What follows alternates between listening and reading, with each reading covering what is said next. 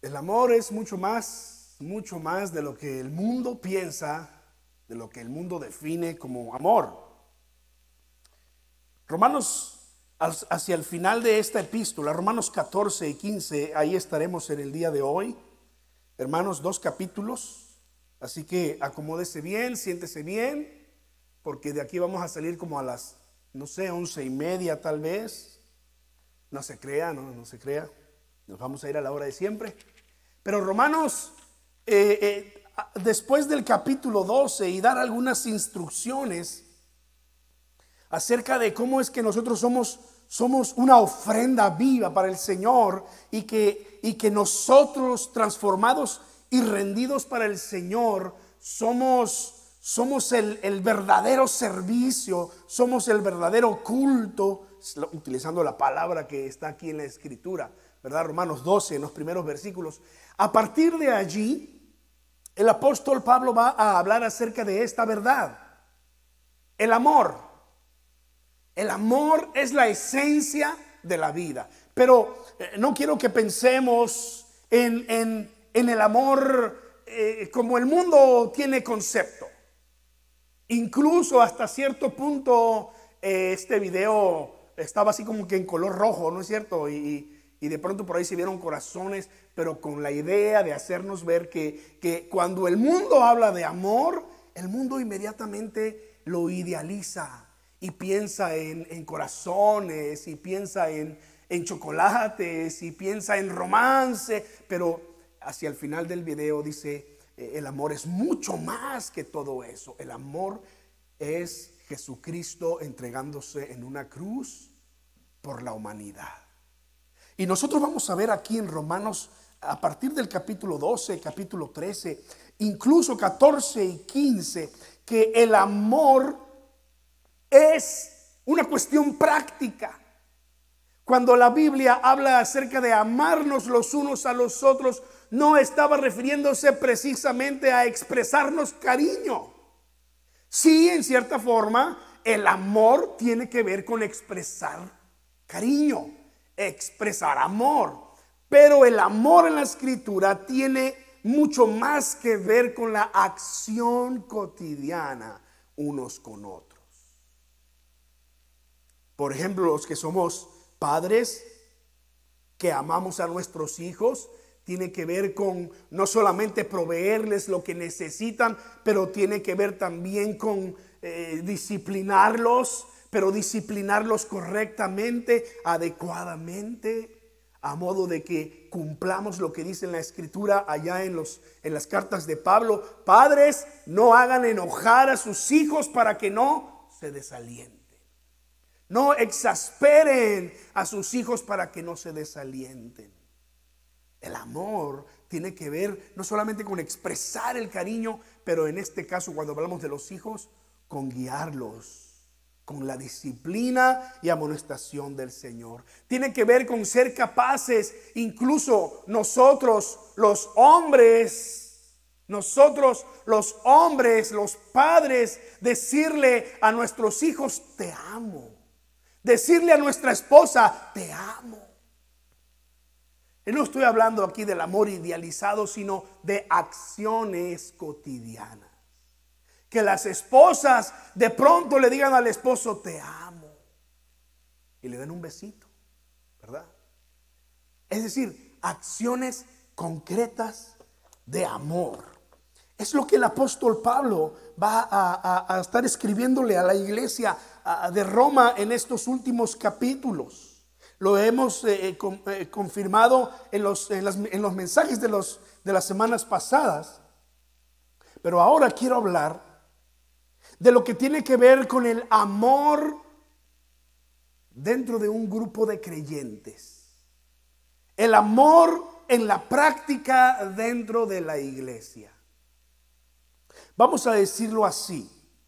Ya Pablo nos ha mostrado en el capítulo 12, hablando acerca de los dones del Espíritu de Dios, los dones del Espíritu Santo, que somos eh, un solo cuerpo en Cristo. Y hablamos de, de la unidad, ¿verdad? Y cómo Dios nos llama a la unidad. Y vivir en unidad es vivir en amor. Pero eh, como somos eh, todos un mismo cuerpo, eh, también reconocemos que somos miembros diferentes, porque es lo que dice la escritura, que somos miembros diferentes unos de los otros como en una pieza de rompecabezas. Déjenme ver si todavía tengo aquí mi, pieza de rompecabezas. Sí, aquí lo tengo, así que pues hay que recordarlo, ¿verdad? Esta pieza de rompecabezas no entra en ninguna otra parte más que en la que fue diseñada para entrar. No hay otra forma. Usted lo puede forzar si quiere, pero al final de armar su rompecabezas se va a dar cuenta que algo no está bien. Nosotros entonces encajamos en una sola parte. ¿Por qué? Porque somos únicos.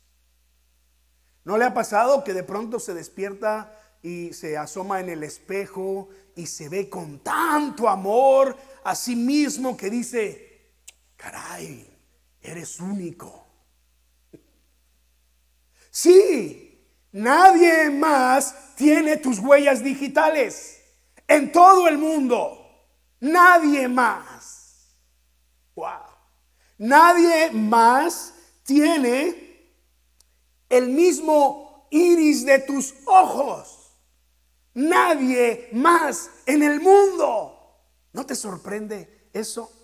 Y podríamos hablar de otras cosas que te hacen un ser único, pero no, no quiero quedarme, no quiero quedarme allí. Es decir, como somos únicos, no vemos las cosas de la misma forma. Y eso, hermanos, enriquece un cuerpo. Eso enriquece la familia. Eso enriquece una iglesia. Estoy muy contento porque está con nosotros nuestra hermana Juanita, que viene de Nicaragua. Nicaragua dijimos, ¿verdad? Nicaragua, ¿verdad?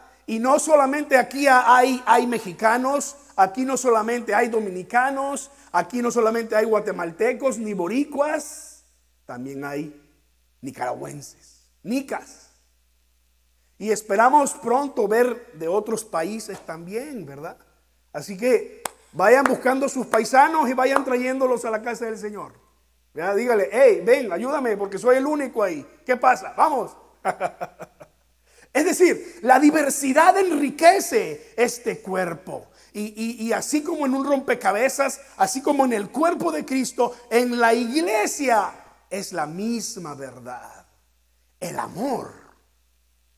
El amor se va a poner a prueba y es en el mejor contexto en donde nosotros podemos vivir el amor cuando estamos en una diversidad, cuando somos diferentes cuando no vemos las cosas de la misma forma. Mire, si mi esposa y yo fuésemos exactamente iguales, pues nunca hubieran esos momentos así de tensión que enriquecen nuestra relación, que después nos dan lugar a la, a la reconciliación. Si pensáramos de la misma forma, entonces, ¿quién nos ayudaría a ver nuestros propios errores? Porque todos los tenemos. Pero gracias a Dios que mi esposa ve las formas, las cosas de diferente forma a como yo las veo y ella me ayuda a ver en mi lado ciego. Literalmente voy manejando y me va diciendo, ¿verdad? Y cuidado, bájale, va muy rápido, viene un carro, viene otro, etcétera. y las hermanas se rieron porque seguramente les pasa lo mismo, ¿verdad? Sus esposos le dicen lo mismo, quizá. Pero qué bueno, porque eso es lo que necesitamos. Esa es la riqueza entre nosotros. Pablo nos advirtió, no solamente en el capítulo 12, pero ahora cuando escribe el capítulo 14 y la primera parte del capítulo 15 hasta el versículo 7, va a enfatizar esa misma verdad. Mira cómo dice allí capítulo 15, versículo 7. Y vamos a después a ver por qué lo está diciendo. Romanos 15, 7 dice, por tanto, acéptense mutuamente, así como Cristo los aceptó a ustedes para gloria de Dios. Y lo leí en la versión, en la nueva versión internacional. Por tanto, acéptense mutuamente, así como Cristo los aceptó a ustedes para la gloria de Dios. Mira cómo dice Reina Valera. Por tanto, recibíos los unos a los otros. Recíbanse los unos a los otros, como también Cristo nos recibió para la gloria, para gloria de Dios. Ahora, cuando el apóstol Pablo dice allí en esta versión, recíbanse, o acá en la nueva versión internacional, acéptense, ¿qué es lo que está diciendo? No solo está diciendo eh, literalmente aceptarnos como somos, pero eh, nos está llevando, y eso es lo que vamos a ver en, en el resto del mensaje, nos está llevando al hecho de reconocer que nos necesitamos unos a otros y que ni siquiera los diferentes puntos de vista que tenemos sobre las cosas pueden separarnos si vivimos en el amor de Cristo. Es necesario que expresemos nuestra individualidad. Es necesario que expresemos que somos personas únicas. Y es necesario que nos respetemos como personas que somos. Y mira, esto se pone todavía eh, más en evidencia cuando eh, nos damos cuenta que la cultura juega una función importante, porque aunque todos aquí hablamos español, no somos del mismo país, no nos gustan las mismas cosas y a veces incluso las palabras no significan lo mismo. Palabras simples, sencillas en uno de nuestros países eh, tiene connotaciones muy feas. Y, a veces nos reímos cuando estamos hablando con, personas de otro país y, de estas cosas. Vaya, ya hemos llegado al punto y yo quiero animarlos y espero que con el mensaje de hoy nos animemos a llegar a ese punto de madurez espiritual en el que entendamos esas diferencias, respetemos esas diferencias y sigamos estando unidos, colaborando unidos en el amor de Cristo. ¿Verdad? Pero eh, eh, saber que cuando alguien se expresa de una forma no me está insultando, tampoco eh, tiene la intención de utilizar una palabra mala, lo que pasa es que es común en su país. Y me gustaría hablar de ejemplos, pero se nos va el tiempo. Se nos va el tiempo. Voy a dar solo un solo ejemplo, uno solo. Soy fan de los pinchos los pinchos boricuas. Sí, en México hay, hay eh, les llamamos brochetas, ¿verdad? Es la misma cosa, carne con vegetales metido. Y, pero llegamos acá y entonces eh, nuestros amigos en Virginia, la mayoría son boricuas, así que pinchos, pinchos. Y pinchos tiene similitud con una palabra que se utiliza mucho en México que no es bien vista. Entonces al principio nos causaba, me das un, me das un... Yo recuerdo a una, a una hermanita muy amada nuestra que llegó, eh, su hija vivía allí con nosotros en Virginia, ella llegó de México a visitarla y estábamos en la iglesia y estábamos haciendo pinchos y todo y, y la hermana tenía los mismos problemas que nosotros teníamos cuando recién llegamos. Ay, es que no puedo decir la palabra, decía. No puedo decir, dame una de esas cosas que están ahí. No pasa nada. Tenemos que entender que somos diferentes y respetarnos y recibirnos, dice la escritura, y aceptarnos como somos y que esa diferencia enriquezca este cuerpo. ¿No es cierto? Quizás usted ha escuchado este dicho. Se ha atribuido a Agustín de Hipona, San Agustín, se ha atribuido a Martín Lutero, pero según algunas investigaciones lo dijo Ruperto Meldenio, un líder luterano de allá del siglo XVI. ¿Quién era Ruperto Meldenio? Pues al momento no nos interesa saber quién era, pero lo que dijo lo han utilizado muchas veces en contextos muy interesantes. Él dijo, en lo esencial, unidad. En lo no esencial, libertad. Sobre todas las cosas, amor. Sobre todas las cosas, amor. Esto fue utilizado, por ejemplo, por nuestros eh, padres fundadores de lo que es la iglesia del Nazareno, allá por 1908 cuando se unieron un, grupo, un movimiento de santidad en Los Ángeles, California, otro en el sur de, Texas y, otro acá en, esta zona de Nueva York, New Jersey. Y, y los tres grandes grupos, 1908, se unen para formar la iglesia pentecostal del Nazareno. Bueno, tal vez usted no lo sabía, pero la iglesia del Nazareno en sus inicios se llamaba, se llamó, se llamaba Iglesia Pentecostal del Nazareno, porque enfatizamos el poder pentecostal, el poder del Espíritu Santo para la vida diaria. En fin, otro día les hablo de la historia de la iglesia, pero estoy hablando que esa ocasión se unen estos grandes grupos y entonces eh, nuestro eh, líder eh, principal dijo, hermanos, cabe decir aquí que en lo esencial unidad. No estamos dispuestos a rebajar la verdad del Evangelio y que alguno de nosotros diga, yo no puedo creer eso, porque en lo esencial tenemos que tener unidad. No vamos a negociar la verdad de las escrituras. Pero en lo que no es esencial para la fe, para la salvación, pues vamos a dar libertad.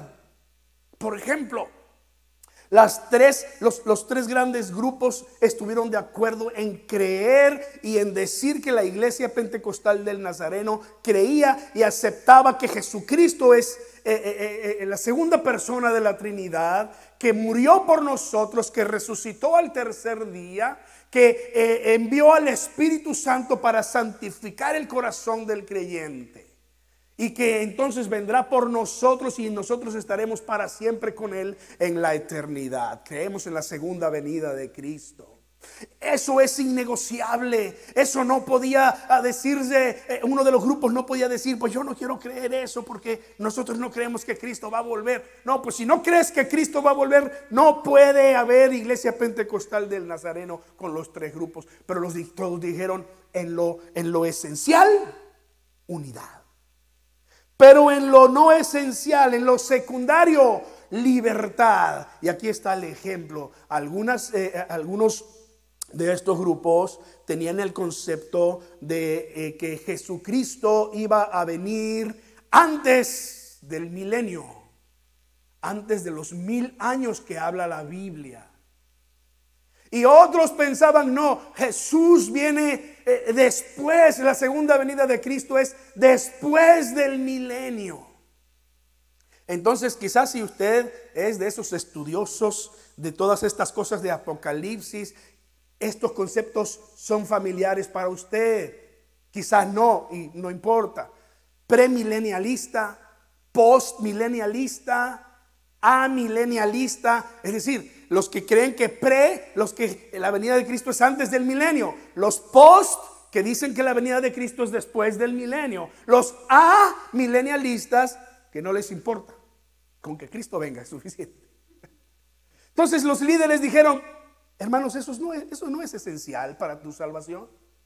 Si crees que Cristo viene antes o viene después, ya que, ya que eh, eh, Apocalipsis no es del todo claro, pues eso no es esencial para tu salvación. Con que tú creas que Cristo es el Señor, que Él murió en la cruz, que el Señor lo levantó de los muertos y lo confieses con tu boca, serás salvo. ¿Verdad? En lo esencial unidad, en lo no esencial libertad. Sobre todas las cosas, amor.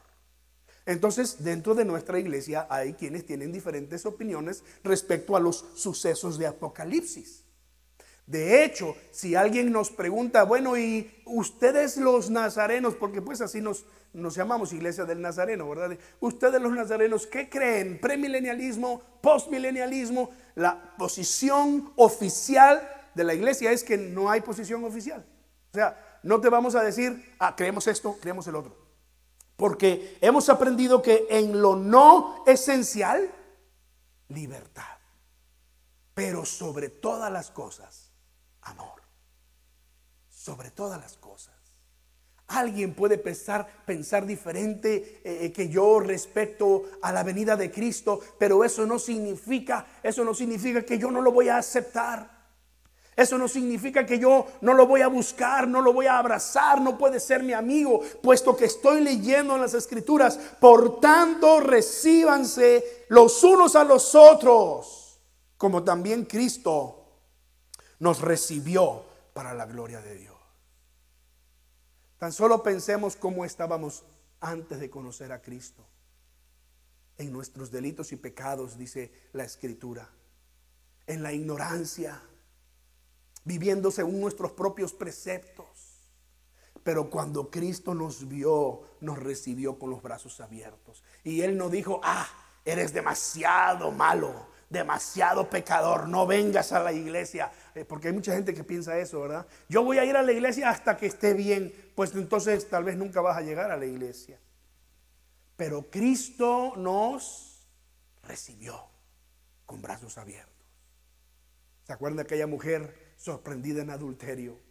Todos con la piedra en la mano, listos para lanzar. Y Jesús dijo, el que esté libre de pecado, que tire la primera piedra. Y todos tiraron ahí, dejaron la piedra, se fueron. Nadie era capaz de cometer tal cosa. Y cuando la mujer se dio cuenta, Jesús le pregunta, ¿dónde están los que te acusan? Ella dijo, ninguno, Señor. Y las palabras de Jesús, ni yo te condeno, ni yo te condeno. Cristo nos recibió. Eso es lo que dice la escritura. El apóstol Pablo está a punto de decirle a la iglesia de los romanos, miren, estas cosas están pasando en otras iglesias. Que no les pase a ustedes. ¿Saben dónde estaba Pablo cuando estaba escribiéndole a los romanos? Según los expertos biblistas, estaba en Corinto. Una de las iglesias con más problemas en el tiempo de Pablo. Pablo cuando le escribe a los corintios les ayuda a resolver un sinnúmero de problemas de todo tipo, pleitos entre ellos, divisiones, eh, el hijo se había llevado a, su, madrastra, se la robó al papá, este, eh, bueno, hermanos, una serie de problemas. Corinto era una de las iglesias más grandes y por lo tanto con más problemas. Y Pablo estuvo allí bastante tiempo invirtiendo con ellos. Y estaba allí y le escribe a los romanos y les dice, mira, estas cosas están pasando aquí, que no les pasen a ustedes. Seguramente, seguramente si no es que ya les está pasando, les va a pasar. Abran bien los ojos, recíbanse los unos a los otros como Cristo nos ha recibido. Y es que cuando leemos Romanos 14 y esta sección del capítulo 15, y luego vemos primera a los Corintios, capítulo 8, 9 y 10, nos vamos a dar cuenta que son similares. Similares. Esta era la situación. En Romanos 14, 2 dice, porque uno cree que se ha de comer de todo, otro que es débil come legumbres. Esta era la situación. Entonces Pablo, al, momento de abordar este, este asunto, les dice primero, reciban al débil en la fe. 14.1, ¿verdad que sí está? Reciban al débil en la fe, pero no para contender sobre opiniones. Vamos a ver en un momento ¿Quién era el débil? Según Pablo aquí lo está describiendo. Reciban al débil en la fe, acepten al débil en la fe, asociense con él, júntense con él, pero no para contender sobre opiniones. Entonces presenta la situación. Sí, porque uno cree que se ha de comer de todo, otro que es débil come legumbres. Y no solamente ese era el problema, mira el versículo 5. Uno hace diferencia entre día y día. ¿Verdad que así dice? Otro juzga iguales todos los días. Cada uno esté plenamente convencido en su propia mente. Ahora, Pablo va a mencionar aquí dos situaciones, que en realidad es, es una sola. Había quienes pensaban que se puede comer de todo.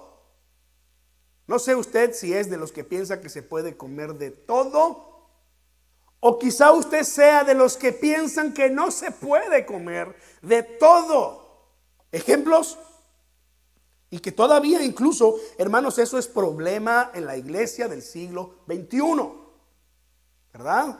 Todavía usted se va a encontrar con muchas personas que lo van a señalar porque usted está comiendo ciertas cosas. No sé, este, a cuántos de ustedes les, les gusta la moronga. ¿Saben qué es la moronga?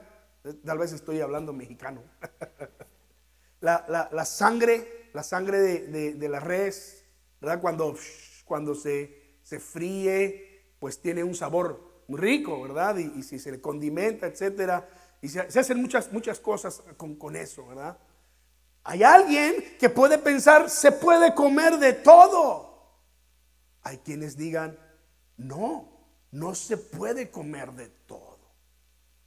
Otro ejemplo, Estoy, citando ejemplos de, de, lo que es el problema que estaba ocurriendo aquí en la iglesia, las diferentes opiniones que había respecto por lo menos a la comida y a los días, pero podríamos pasar toda la mañana enumerando situaciones, ¿verdad? Y traté de encontrar ah, cosas que están dentro de lo que eh, yo he vivido y he experimentado.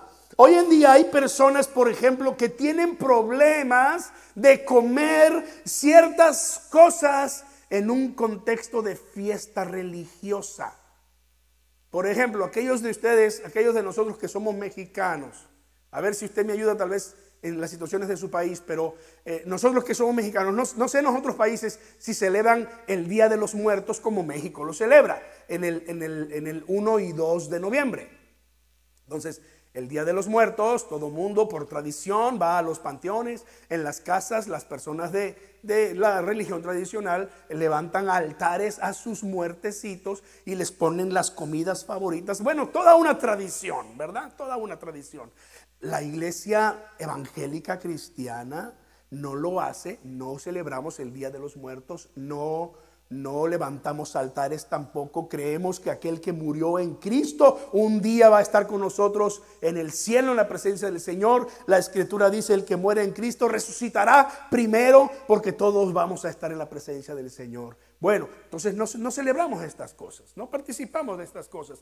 Pero, pero a aquellos que nos gusta el café con pan, café con pan Estamos esperando esos días porque las panaderías empiezan a preparar un pan especial que solo se prepara en esas fechas. Pan de muerto.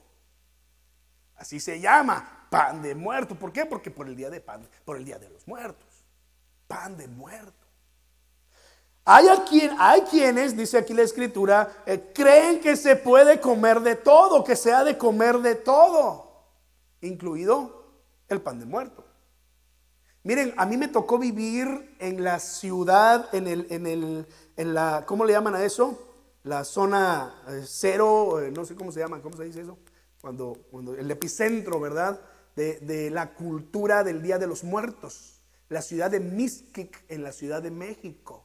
La ciudad de Mixquic. Mixquic significa lugar de muertos. Entonces, si los noticieros van a transmitir un especial de Día de Muertos, ¿a dónde creen que van a transmitir?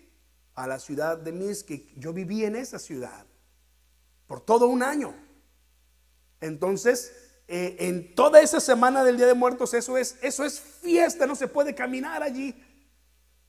Y yo una vez fui y me senté y pedí unas quesadillas y empecé a comer. Porque yo estoy en esa categoría de los que piensan que se ha de comer de todo que no hace diferencia entre un día u otro día. Pero puede ser que alguien esté en la categoría de las personas que no comen de todo, que me digan, no deberías sentarte a comer esas quesadillas en ese día, en ese pueblo. ¿Por qué? Mi opinión, ¿verdad? ¿Por qué? Si estoy dándole gracias a Dios. Bueno, diferencias de opiniones respecto a ciertas fiestas religiosas. Por ejemplo, quizás usted piensa que no se debería celebrar la Navidad. Uh, ya estoy empezando a, a tocar temas delicados dentro de la iglesia, ¿verdad?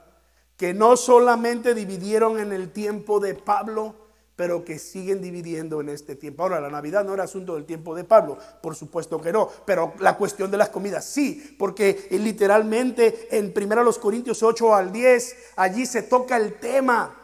Llegaba un hermano a la carnicería y pedía sus buenas libras de carne para llegar a su casa y prender el, el grill y ponerse a asar la carnita. Pero otro que, que tenía una opinión diferente, al que Pablo va a llamar aquí débil. Y vamos a ver ahorita, en un momento, por qué, por qué lo consideraba débil. Pero, pero esta persona lo señalaba y decía, miren al hermano. Acaba de comprar carne en el mercado en la carnicería y esa carne que está comprando es del animal que acaban de ofrecer allá en, la, en, el, en el templo de los dioses romanos de los dioses griegos. Entonces Pablo dice ahí en Corintios, bueno, hay quienes piensan que se ha de comer de todo, van y compran carnicería sin ningún problema, llegan a su casa, la preparan porque ellos saben que es comida, dan gracias a Dios, oran por sus alimentos y comen todos felices. Pero el que está de este lado señala y dice, no se debería comer la carne que ha sido sacrificada a ídolos. ¿Lo ha leído otras veces?